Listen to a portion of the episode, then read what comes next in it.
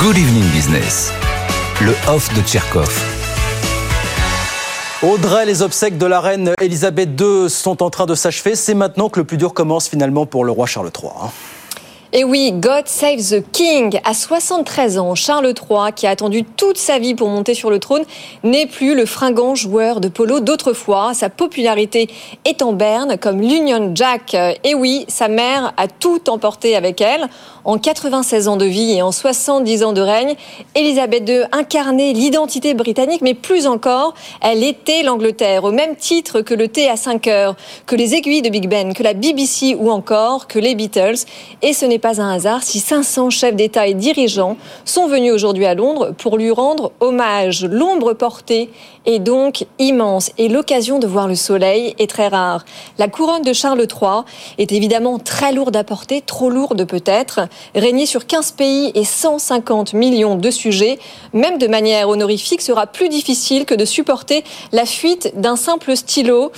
Euh, ce spectacle affligeant que l'on a tous vu hein, et qui a fait le tour des réseaux sociaux et qui donne l'impression qu'il ne sera pas assez solide pour à la fois empêcher l'Irlande de se réunifier, l'Écosse de s'émanci- de- de s'émanciper pardon, et le pays de Galles de se révolter car à Cardiff, et oui on se rebiffe, on ne supporte plus qu'un Anglais soit prince de Galles. Des milliers de Gallois ont lancé une pétition en ligne, le prince de Galles doit être de Galles. Est-ce que vous êtes en train de nous prédire entre les lignes la disparition du Royaume-Uni, Audrey, finalement?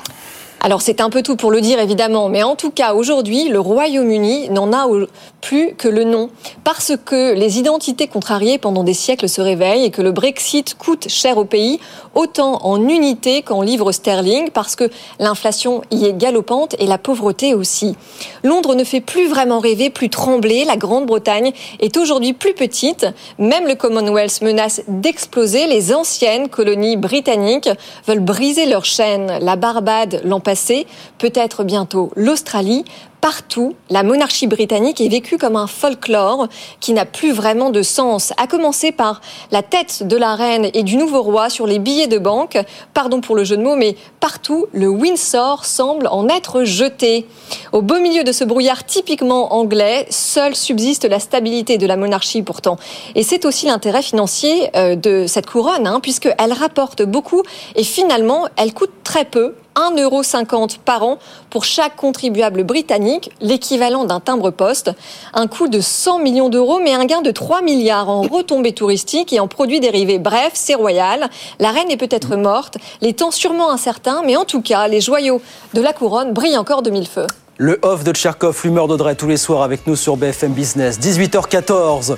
Tous les scénarios sont encore sur la table. Voilà ce que le ministre du Travail a dit aux syndicats ce matin concernant les retraites. Ça veut tout dire et son contraire, mais ça inquiète encore plus les syndicats. Le patron de la E CFE-CGC, François Omril, avec nous euh, pour en parler dans un instant. À tout de suite. Good Evening Business sur BFM Business.